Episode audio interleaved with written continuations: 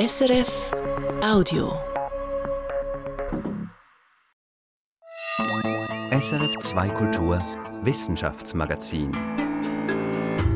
Die Impfung und der Zyklus, warum die Spritze gegen Covid die Menstruation stören kann. Die Bakterien und der Mensch, wie sich die beiden ein Resistenzrennen liefern. Und die Mönche und die Wüste, wie die Männer im Sinai-Katharinenkloster Klimaextreme überleben. Das sind die Schlagzeilen zum aktuellen SRF Wissenschaftsmagazin. Am Mikrofon Katharina Bochsler. Schön, dass Sie dabei sind. Die Impfung gegen Covid-19 kann Nebenwirkungen haben. Das ist bekannt. Eine zeichnete sich schon früh ab. Die Corona-Impfung beeinflusst bei manchen Frauen den Menstruationszyklus. Doch warum dies passiert und welche Mechanismen eine Rolle spielen, das ist bisher noch wenig erforscht. Diese Woche hat sich das Fachmagazin Science mit diesem Thema befasst. Irin Dietschi, du hast den Artikel gelesen. Wie häufig sind denn solche Zyklusveränderungen überhaupt? Es gibt Hinweise, dass es ziemlich häufig vorkommt, schreibt die britische Endokrinologin Victoria Mail, die Autorin des aktuellen Science-Artikels. So sind beispielsweise bei der amerikanischen Meldestelle für sogenannte Adverse Events, also Nebenwirkungen von Impfungen, bis April 2022 über 11.000 Meldungen eingegangen von Frauen mit Zyklusveränderungen. Und bei Yellow Card, dem Pendant im Vereinigten Königreich, gab es sogar 50.000 solcher Meldungen. Und was haben denn diese Frauen, die betroffenen Frauen berichtet? Ja, mehrere Studien in den USA oder Großbritannien haben das untersucht. Kurz zusammengefasst bewirkte die Impfung längere Zyklen und stärkere Blutungen. In einer Studie zum Beispiel menstruierten betroffene Frauen nach der zweiten Impfdosis im Schnitt einen halben Tag länger. Wenn sie beide Impfdosen innerhalb desselben Zyklus bekamen, menstruierten sie mehr als zwei Tage länger. Von stärkeren Blutungen berichteten in diesen Studien rund 15 Prozent der Teilnehmerinnen. Und was könnte der Grund sein für diese Veränderungen? Gibt es da irgendwelche Hinweise? Hinweise ja, aber es ist noch kaum schlüssig untersucht. Es gibt aber Vermutungen. Ein möglicher Mechanismus besteht darin, dass die von der Impfung ausgelöste Immunantwort vorübergehend das Hormonsystem stört, welches den Zyklus steuert, vor allem in der ersten Phase des Zyklus vor dem Eisprung. Nach dieser Hypothese greifen die von der Impfung ausgeschütteten Zytokine in das hormonelle Zusammenspiel ein zwischen dem Hypothalamus, der Hirnanhangdrüse und den Eierstöcken. Eine zweite Möglichkeit ist, dass die Impfung die Immunzellen beeinträchtigt, welche die Regeneration der Gebärmutterschleimhaut steuern. Das würde die stärkeren Blutungen erklären. Aber wie gesagt, das sind alles Hypothesen. Jetzt braucht es noch genauere Forschungsarbeiten dazu. Also Frauen haben berichtet, dass sie eben Zyklusstörungen hatten. Wie lange dauerten sie denn? Sind die länger dauernd, kurz dauernd? Ja, sie waren vorübergehend. Also nach kurzer Zeit, höchstens ein, zwei Zyklen, normalisierte sich die Menstruation wieder. Wir haben jetzt nur von der Covid-Impfung gesprochen. Beeinflussen eigentlich auch andere Impfungen den weiblichen Zyklus? Ja, durchaus. Das ist nichts Covid-spezifisches. Man weiß zum Beispiel von der Typhusimpfung, dass sie solche Nebenwirkungen haben kann, ebenso von der Impfung gegen Hepatitis B und auch die HPV-Impfung gegen humane Papillomaviren kann den Zyklus beeinflussen. Aber diese Effekte auf die Menstruation wurden in den Zulassungsstudien von Impfstoffen kaum je systematisch untersucht auch bei der Covid-19-Impfung nicht. Also man wusste eigentlich schon von anderen Impfungen, dass es Menstruationsstörungen geben kann und das hört sich jetzt bei Covid-19, bei der Impfung eigentlich danach an, dass man wieder etwas verpasst hat, also dass niemand an die Frauen gedacht hat. Wie sieht denn das die Autorin der aktuellen Publikation, Victoria Mail? Ja, sie spricht von einer verpassten Chance. Sie schreibt, in künftigen Impfstoffstudien müsste die Wirkung der Substanzen auf die Menstruation unbedingt berücksichtigt und erforscht werden. Das würde nämlich neue Chancen eröffnen, das Zusammenspiel des Immunsystems und der weiblichen Fortpflanzung besser zu verstehen. Irin, du hast noch weitere Meldungen mitgebracht. Jetzt geht's um eine Rakete. Ja, genau. Nach langem Warten ist die Artemis-Mondrakete der amerikanischen Raumfahrtagentur NASA am Mittwoch zu ihrem Testflug aufgebrochen. Seit August hat sich ja der Start immer wieder verschoben, wegen technischen Problemen etwa und zuletzt wegen eines tropischen Sturms. Jetzt ist sie also endlich unterwegs, die Artemis. Mhm. Und was hat sie schon alles erlebt in dieser Zeit? Kurz nach dem Start trennte sich das Orion-Raumschiff zuerst von der Rakete und dann von der sogenannten kryogenen Zwischenstufe. Diese dient dazu, dem Raumschiff Schub zu verleihen. In ihrem Innern stecken aber auch zehn kleine Satelliten, sogenannte CubeSats. Und die ersten davon wurden nun bereits in den Weltraum entlassen. Bestimmt nicht einfach so. Was ist Ihr Auftrag? Ja, die kleinen Satelliten haben ganz unterschiedliche Aufgaben. Einer etwa soll flüchtige Stoffe auf der Oberfläche des Mondes untersuchen. Ein anderer soll mehrere Dutzend Bilder des Mondes machen und mehr über die Strahlung und Temperatur an der Oberfläche herausfinden. Und es gibt ein biologisches Experiment. Also nun der Testflug, der findet ja ohne menschliche Besatzung statt. Was fliegt denn biologisches da oben im All mit? Ja, Hefe. Anhand von ihr wollen Forschende untersuchen, wie sich kosmische Strahlung auf lebende Organismen auswirkt. Ja, und warum darf denn jetzt ausgerechnet Hefe mit ins All fliegen? Die eignet sich sehr gut, weil sie Schäden in ihrer DNA, die durch die Strahlung erfolgen, ähnlich reparieren kann wie wir Menschen. Das bedeutet, dass sich die Resultate relativ gut auf den menschlichen Körper übertragen lassen. Und so wollen die Forschenden Lösungen finden, wie sich Astronautinnen und Astronauten zukünftig gegen Weltraumstrahlung schützen können. Irin, sag, was gab es sonst noch so zu reden diese Woche in der Welt der Wissenschaft? Ein sehr ungewöhnliches Fressexperiment mit Kühen. Und zwar haben Forschende des Deutschen Bundesinstituts für Risikobewertung einigen Milchkühen Blüten, Blätter und Samen von Hanf ins Futter gemischt. Hanf enthält ja Cannabinoide, also psychoaktive Substanzen, THC und CBD zum Beispiel. Mit dem Experiment wollten die Wissenschaftlerinnen herausfinden, wie die Tiere auf Cannabinoide reagieren. Ja, lass mich raten, ihre Augen röteten sich und die Tiere konnten nicht mehr so gut geradeaus gehen. ja, etwa so kannst du dir das vorstellen. Rote Augen und etwas wackelig auf den Beinen. Wobei, das war noch lange nicht alles. Die Tiere produzierten mehr Speichel, wurden schläfrig, atmeten langsamer und auch ihr Herzschlag verlangsamte sich. Und sie fraßen weniger und gaben weniger Milch. Und wieso genau haben die Forschenden denn dieses Experiment überhaupt gemacht? Der Anbau von Nutzhanf ist in den letzten Jahren geradezu explodiert, denn Hanf lässt sich sehr vielseitig einsetzen und so kommen laufend neue Produkte auf den Markt. Die reichen von Kleidern über Papier und Dämmstoffe bis hin zu Kosmetika oder Medikamenten und eben auch Tierfutter. Bisher wusste aber niemand, ob die Cannabinoide im Hanf für die Tiere gefährlich sind und vor allem auch, ob die Stoffe in die Milch gelangen können.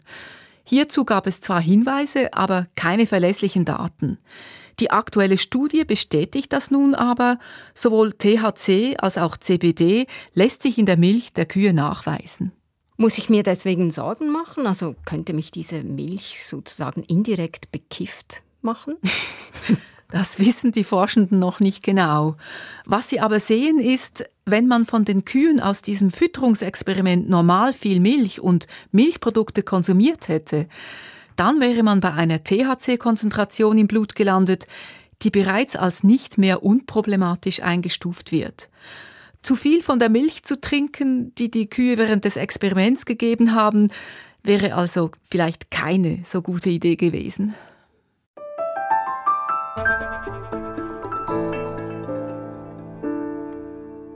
Antibiotika, einst Wundermittel gegen bakterielle Infektionen, verlieren heute immer mehr an Wirkung. Bakterien werden resistent, Menschen bleiben krank oder sterben. Das ist Grund zur Sorge, zu großer Sorge. Die Weltgesundheitsorganisation WHO ruft daher immer im November die Aktionswoche gegen Antibiotikaresistenzen aus. Anlass, dass auch die Fachleute in der Schweiz Bilanz ziehen. Katrin Kapretz hat sich die Statements und Analysen der vergangenen Tage angehört und angeschaut. Katrin, bevor wir die Situation bei uns in der Schweiz genauer anschauen, kannst du kurz umreißen, wie Antibiotikaresistenzen entstehen, also wie es zu dieser Entwicklung gekommen ist, die manche Experten ja auch als stille Pandemie bezeichnen?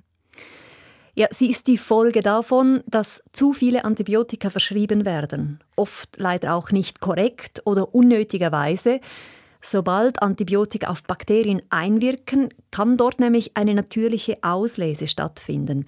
Einige wenige Keime überleben allenfalls, weil sie mehr oder weniger durch genetischen Zufall Abwehrkräfte gegen diese Antibiotika besitzen und diese eigentlich natürliche Auslese geschieht umso intensiver, je mehr Antibiotika verschrieben werden. Kannst du die Situation in der Schweiz kurz umreißen? Wie sieht es hier aus?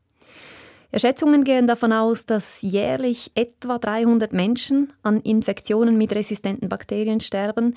Das ist im internationalen Vergleich wenig, aber halt doch etwa eine Person pro Tag. Damit solche gefährlichen Infektionen möglichst nicht häufiger werden, verfolgt der Bund seit 2015 eine Strategie, um gegen diese stille Pandemie vorzugehen. Ein wichtiges Element darin ist, dass man möglichst gut den Überblick behalten will, wo das solche resistente Bakterien Menschen anstecken und krank machen. Also an welchen Orten ich mir am ehesten resistente Keime, Bakterien einfange. Und wie versucht man das? indem Spitäler und Arztpraxen sofort reagieren, wenn sie merken, da ist eine Patientin mit Harnwegsentzündung oder ein Patient mit Lungenentzündung, wo die gängigen Antibiotika nicht mehr wirken. Die Ärztinnen und Ärzte nehmen dann Proben dieser Patienten, machen allenfalls im Spital selber schon bestimmte Tests oder sie schicken diese Proben nach Fribourg ans nationale Referenzlaboratorium zur Früherkennung und Überwachung neuartiger Antibiotikaresistenzen, kurz NARA. Und da warst du, du hast das Labor in Fribourg vor kurzem besucht. Das befindet sich in einem schlichten, modernen Gebäude auf dem Campus der Uni Fribourg. Ich bin dorthin gefahren, um mir anzuschauen, wie das Team dort konkret arbeitet, um diesen resistenten Bakterien auf die Schliche zu kommen. Eh ben, justement, euh, mon collègue vient de poser euh, les échantillons. Mhm. Donc en fait, ils arrivent comme ça dans des enveloppes. Maxime Bouvier vom Team am NARA hat gerade zwei gepolsterte Briefumschläge per Post bekommen. La Bakterie par la Poste. Darin ein Formular und ein schmales Röhrchen mit etwas bräunlicher Flüssigkeit. Das ist eine Bakterienprobe aus einer Reha-Klinik in der Zentralschweiz. Maxime Bouvier trägt einen weißen Labormantel und Brille er ist Laborant und auf antibiotikaresistente Bakterien spezialisiert. Als allererstes, also noch bevor er mit den Analysen beginnt, werden die verdächtigen Bakterien in einer Petrischale vermehrt. So wird kontrolliert, ob die Probe sauber ist, also ob sie nur eine bestimmte Bakterienart enthält. Das dauert ungefähr 24 Stunden. Ja, und so lange können wir hier natürlich nicht warten. Nope. Und darum machen wir einen Sprung vorwärts. Nach diesen 24 Stunden im Brutkasten haben sich die Bakterien in der Petrischale tüchtig vermehrt. Maxime Bouvier hebt dann mit einem feinen Stab eine kleine Menge Bakterien aus der Petrischale heraus. Une colonie, en fait, quand il y a un point, ça veut dire qu'il y a une bactérie qui s'est développée et qui a produit d'autres bactéries. Diese Bakterienkolonie mischte in einem kleinen Plastikhütchen mit verschiedenen Chemikalien zusammen, das Ganze wird dann auf einem Gerät kurz und heftig durchgerüttelt. Ça va libérer l'enzyme, en gros, ça casse les parois ça, et ça libère ce qu'il y a dedans. Die Chemie zusammen mit dem Schütteln breche die Zellwände der Bakterien auf, sagt Bouvier. Wie wenn man eine Handtasche aufreißt und alles, was in so einem Bakterium drin ist, schwimmt danach frei in der Flüssigkeit herum. Und darin sucht Maxime Bouvier nun nach ganz bestimmten Enzymen, nach sogenannten Carbapenemasen. Enzyme, das sind ja komplexe Moleküle, die biochemische Reaktionen in Organismen beschleunigen. Warum sind jetzt gerade diese spezifischen Enzyme, am komplizierten Namen versuche ich mich jetzt gar nicht, warum sind jetzt gerade sie im Zusammenhang mit Antibiotikaresistenzen wichtig? Ja, diese Carbapenemasen sind ein Werkzeug der Bakterien, um sich gegen eine wichtige Klasse von Antibiotikawirkstoffen zu wehren, gegen sogenannte Carbapeneme. Wenn Bakterien diese speziellen Enzyme besitzen, können sie die Carbapenem-Antibiotika zerschneiden und sie so unwirksam machen. Und das wäre jetzt also ein Beispiel für eine konkrete Antibiotikaresistenz. Richtig, und zwar eine besonders problematische. Bei diesen Carbapenem-resistenten Bakterien gibt es in aller Regel nur noch wenige verbleibende Antibiotika oder Kombinationen von Antibiotika, die gegen die überhaupt noch wirksam sind. Ob die bei einem Patienten vorkommt, will ein Spital darum möglichst schnell wissen. Die Expertinnen am Referenzlabor NARA haben darum eine Reihe von Schnelltests entwickelt, unter anderem eben einen, um diese wichtige Carbapenem-Resistenz nachzuweisen. Und dieser Test der sei wirklich schnell und einfach, sagt Maxime Bouvier. Voilà, donc là c'est très simple en fait. Maxime Bouvier gibt dafür in das präparierte Hütchen mit den aufgeknackten Bakterien einen speziellen roten Farbstoff hinzu, stellt das Hütchen in ein Gerät und nach wenigen Minuten Et c'est devenu jaune. Et c'est très visuel. Vous pouvez me dire que c'est positif. Das Enzym in der Flüssigkeit hat gearbeitet, dadurch den pH-Wert verändert und so die Farbe von Rot nach Gelb umgewandelt.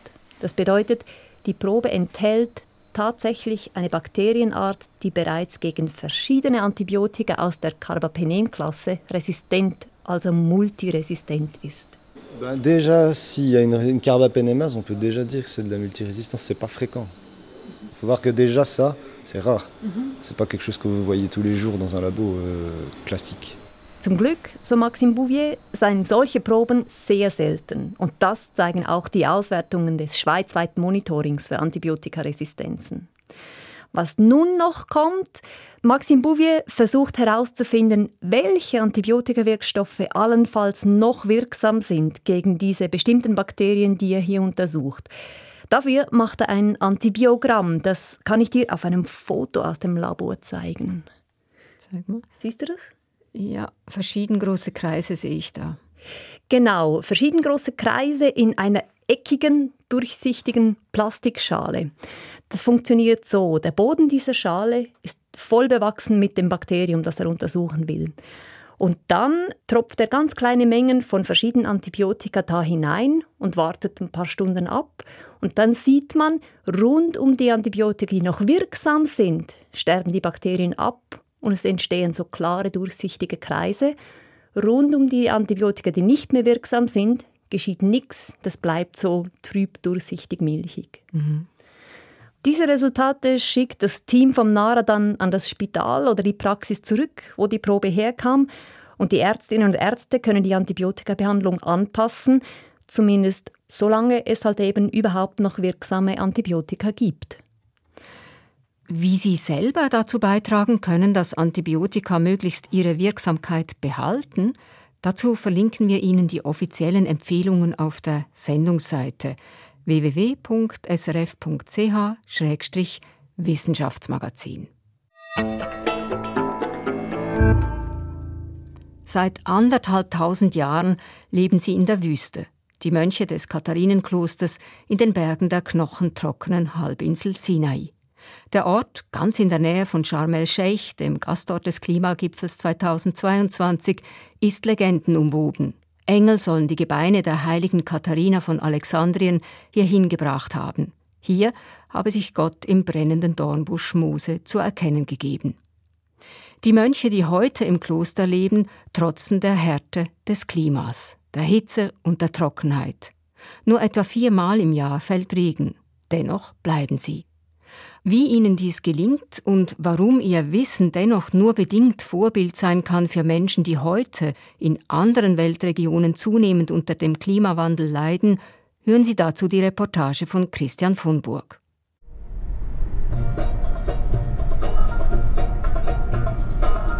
Mit dem Auto dauert es knapp drei Stunden von Sharm el-Sheikh zum Katharinenkloster. Die Straße führt durch die staubtrockene Sinai-Wüste. Neben bizarren Felsformationen sieht man ab und zu ein Kamel oder ein Beduinendorf. Dann, nach fünf Polizeikontrollen, bin ich endlich da und werde begrüßt von Pater Justin. Er trägt eine schwarze Mönchsrobe, einen langen weißen Bart und Brille. Oh, I'm Christian. Hi, Father Justin. Hi, thank you. No problem We're not used to having so many VIPs here. yeah. Viele VIPs habe er derzeit zu Besuch. Hohe Staatsgäste wegen der Klimakonferenz. Pater Justin lebt seit 26 Jahren hier. Er kommt ursprünglich aus Amerika und ist zuständig für die weltberühmte Bibliothek des Klosters. Es geht ganz nach oben.